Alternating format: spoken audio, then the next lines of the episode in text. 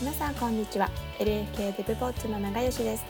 今回の LFK デブポッツはクローズアップ LFK クローズアップ LFK では LINE 福岡通称 LFK で働くメンバーをゲストに迎え彼らの素顔や日々の業務会社についてゆるりと話すポッドキャスト番組です。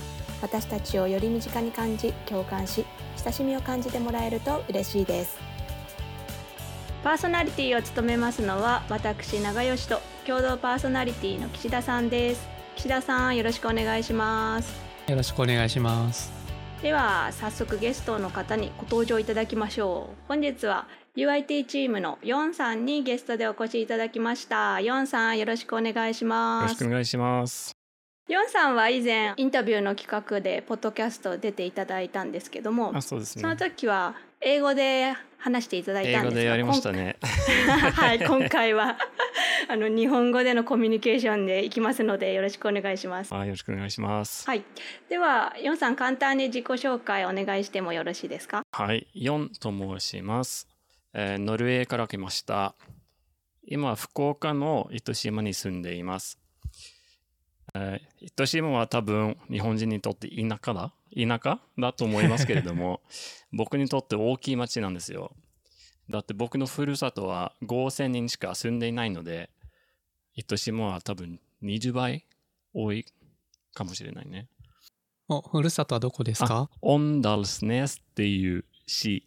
5000人が住んでいる住んでいるけれども市って呼ばれてるんですよはい。でそのところは？ノルウェーのどの辺ですか？あ真ん中海の近くの真ん中ぐらいですね。あちょっと北の方になるんですかあ多分南の方の方が近い。はい。んはい。なんか真ん中とちょっと南の方。うん、ノルウェーも日本と同じように長い国。そうですね。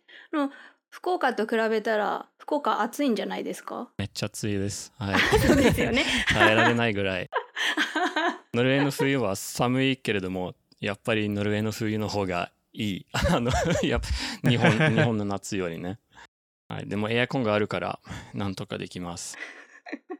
糸島に住んでいるということなんですけどきっとこれを聞いてる人は糸島どこか知らないと思うんですよね。福岡に住んでるとまあなんとなくは知ってるとは思うんですけどちょっと前何年か前に合併したんですよね。福岡の西側にあるいろんなところが合併し海沿いのいろいろなところが合併してできていて。発展が早いって聞きました。うん九州大学が移転して糸島に行ったのでそこから発展してますよね。あでもそうですね。だからヨンさんはもう九州大学ができたところからしか知らないわけですね。そうです。はい。糸島は住んでいる時間は2年ぐらい？あ1年半かな。最初は福岡市住んでたんですけれどもなんか在宅ができてから糸島に引っ越しました。テレワークはできましたので通勤時間はないからじゃあちょっと田舎の方に移動しましたね。引っ越しました。海も近くなんですか？あ近くです。はい近いです。15分離れていると思います車で。え海で釣りとかはするんですか？あ釣りはしないです。泳ぐだけ。泳ぐ サーフィンとかはするんですか？ああしないしない。でもなんかケアのところに、えー波が結構大きい波があると思うのでちょっとサーフィンをやってみたいと思います。とサンセットロードっていう道があります。ここ結構海と近い道なんですがインスタグラムブル スポットがあると思います。観光客多いと思いますね。はい。今は3人で住まれてるんですかねはい3人です奥様は日本の方ですか、はい、日本日本人です。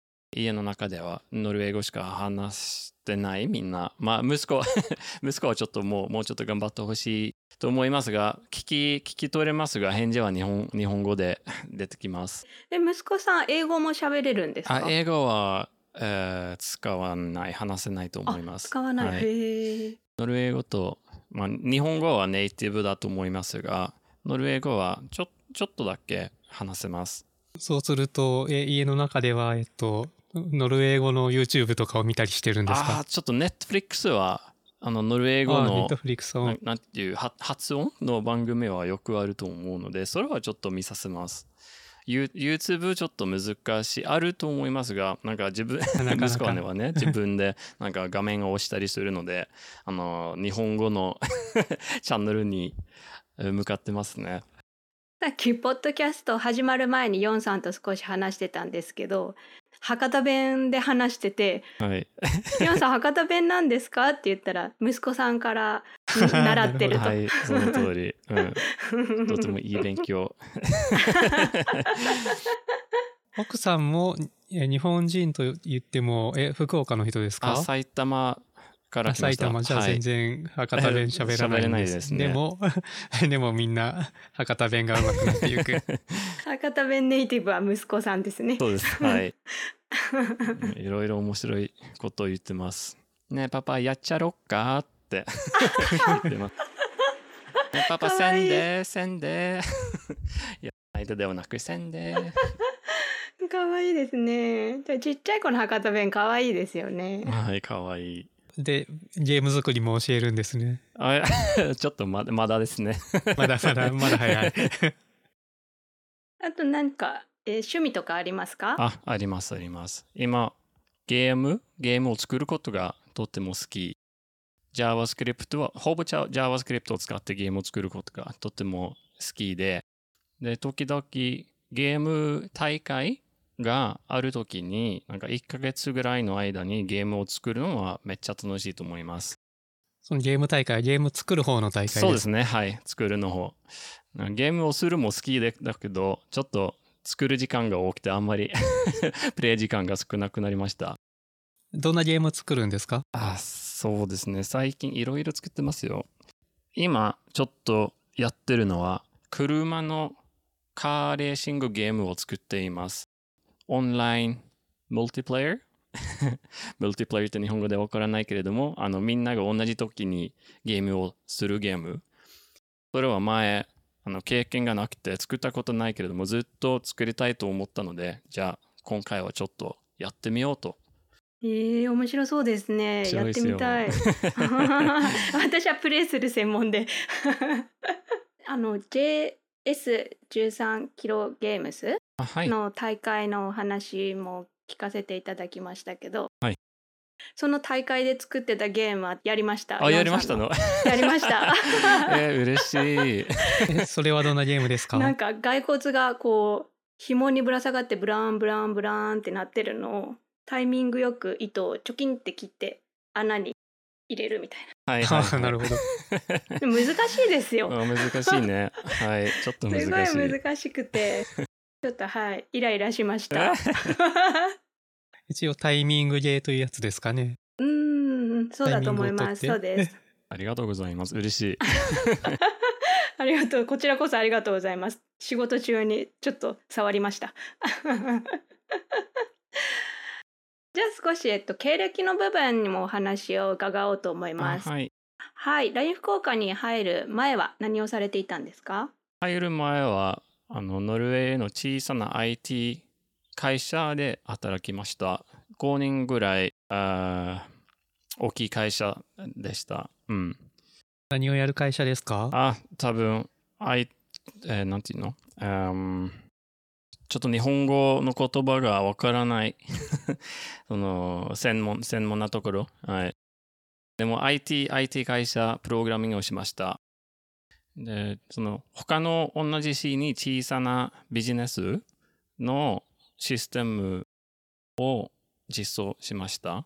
あの、クオリティ、インシュランス、CMS のプロダクトも作りました。え、日本へは、日本とはどういうつながりがあったんですか？えー最初は大学院でプロあプログラミングじゃなくて日本語の授業を受けました。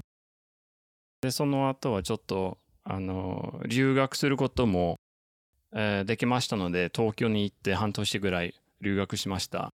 それは初めて日本に来た時最初にに福岡に来たんですああ、違います。最初は東京。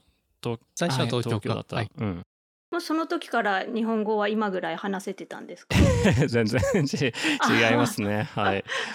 何にもわからなかったそその時。はい。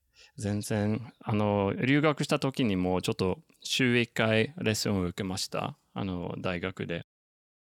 でも全然足りないと思いました。もっと勉強したいと思い思いましたので、ちょっと就職を、しえー就職活動をしながら、えーちょっと日本語を勉強したんですけれども、そうですね、卒業した後に誰も僕の ことが欲しくなかったので、まあ、残念だなと思いました。じゃあ、日本での就職活動そうです。はいはいはい。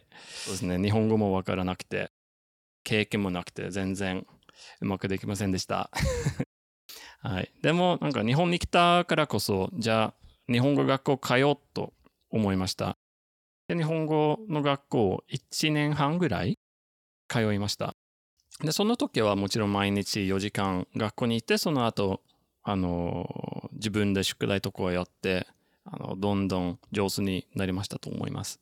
いや今とっても上手ですもあんね。りがとうございます。す。こんなにコミュニケーションが取れるの本当にすごいと思います。まだまだ勉強することが多いです。最初に読めて嬉しかったとかそういうのって何かありますか？見れて嬉しかったアニメとか。多分、あの、一回映画館に行きました。あの、字幕なしで、あの、アニメの映画を見ました。で、それはなんか半分ぐらい理解ができたので、めっちゃ嬉しかった、僕は。まあ、そんなにできるなんてと思わなかった。ちょっと、なんか、泣い泣いたところだった。はい。それはどんなアニメでした？ああ、えーえー君の名はっていう映画だった。それは内容的にもちょっと泣きますね。はい、そうですね、確かに。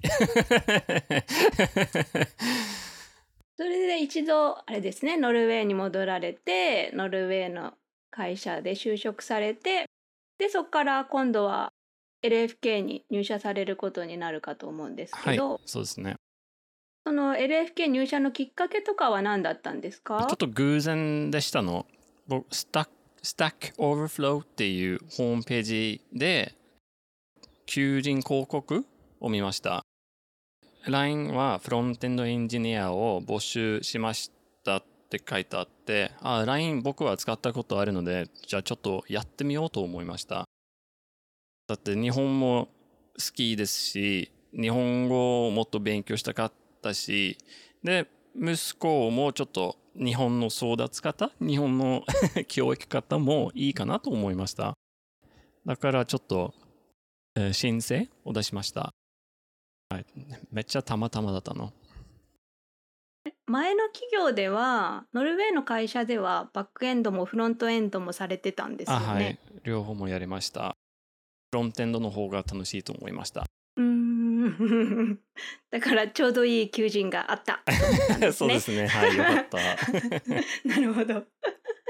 で今会社でも日本語学習支援が LINE 福岡では結構あってますけどそれも受けられているんですよね。えーそれは、あの、日本語レッスンっていうことですか？あそうですあはい。今もう受けてます。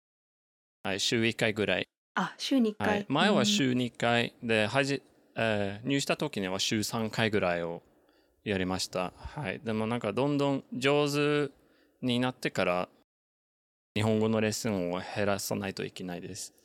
LFK 入ってからどのぐらい経ちましたか？えー今は3年半ぐらい ?3 年半だから2019年かあら2020年なんかコロナがちょうど前。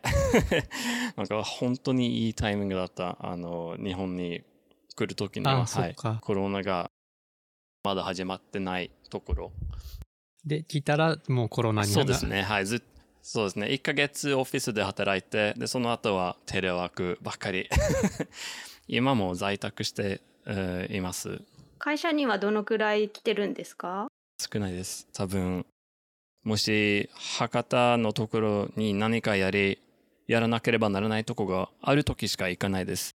で月1回か各月1回ぐらい？はいつ少ない少ないです。では今担当されている業務についてちょっと簡単に説明していただいてもいいですか？はい。で今はスタンプショップのフロントエンドをやります。えー多分 LINE のアプリを開いてニコニコマークがあると思います。それを押したらスタンプショップが開けます。その UI は UIT チームが実装しています。で去年からちょっとマネージャーの業務も始めましたけれども、それはちょっと少ない方、マネージャーの義務、ちょっと少ない？部下3人しかいないので、その one、one-on-one をやりますけれども、それ以外は、まあ、ほぼ、えー開発ですね。ところで UIT って何の略でしたっけ？あ User Interface Technology と思います。今ほとんどのエンジニアの方が自宅から仕事してると思うんですけど、そのマネージャーの立場としてコミュニケーションが取りづらいとかなんか問題になったりすることってありますか？あー多分人によるかもしれないがあの僕のチームは問題ないと思います。なんかチャットのアプリであのやり取りしますので全然大丈夫だと思います。そうですね。はじなんか在宅始めてやるときにはちょっと僕にとってあまりよくできませんでしたけれども慣れてきたらまあチャットの方がいいと思います今は。はい。あれ、その3人も、えっと、いろんな国の人ですかね？あ、そうですね。インドとフランスとあ中国。はい。みんな言語が違う。全然違いますね。えスラック上の言語は何であしてる英語です英語で英語はい多分日本人が UIT チームにいないかも。あの、スタンプショップの方に。えー、そうなみんなんですね外国人だと思いますね。スタンプショップは全体でも外国人が多いですね。あ、そうですね。はい、確かに。えちなみにヨンさんお気に入りのスタンプとかあったりしますか？あります。あー 僕ポケモンスタンプがとっても好きです。はい、ポケモンとなんかゲームに関するスタンプが好き。ポケモンかゼルダかファイナルファンタジーかなんかそういうスタンプが好きです。ご自身で作ったりはしないんですか？作ったことがあります。はいあ。えーありますあります。はい自分の息子をもとにあ ースタンプを作りました。なんか家族しか使わないぐらいスタンプですね。うんうんうんうん今後の目標とか何かありますか？あります、あります。大きくなったら自分のゲーム会社を作りたいと思います。そうですね。まあ、とても好きで、それができるといいと思いますね。おどんなゲーム作る会社ですか？なんか自分で一人で作られるゲームを最初やりたいと思います。なんか小さなゲームですね。操作は例えば一つの指だけで操作はできるゲーム。プレイ時間は短い時間でできるゲーム。1分か5分ぐらいでできるゲーム。そういうゲームは多分自分が作れるかなと思います。で、もしそうですね、うまくできるなら、ゼルダみたいなゲームも作りたい。新しいゼルダではなく、なんかゲームボーイでスーパーファミコン自体のゼルダゲームですね。あはいあ、。なんか新しないるのは ほど。あの、一人で無理。確かに。広いところを歩くんではなくって、決まったステージをククリアする感じですかね。はい、はい、その通り。ああいうゲームの方がやりやすくていいですよね。はい、はい。いずれは私もヨンさんの会社で作ったゲームをできる時が来るかもしれないですね 来るかもしれないね。楽しみですねありがとうございます。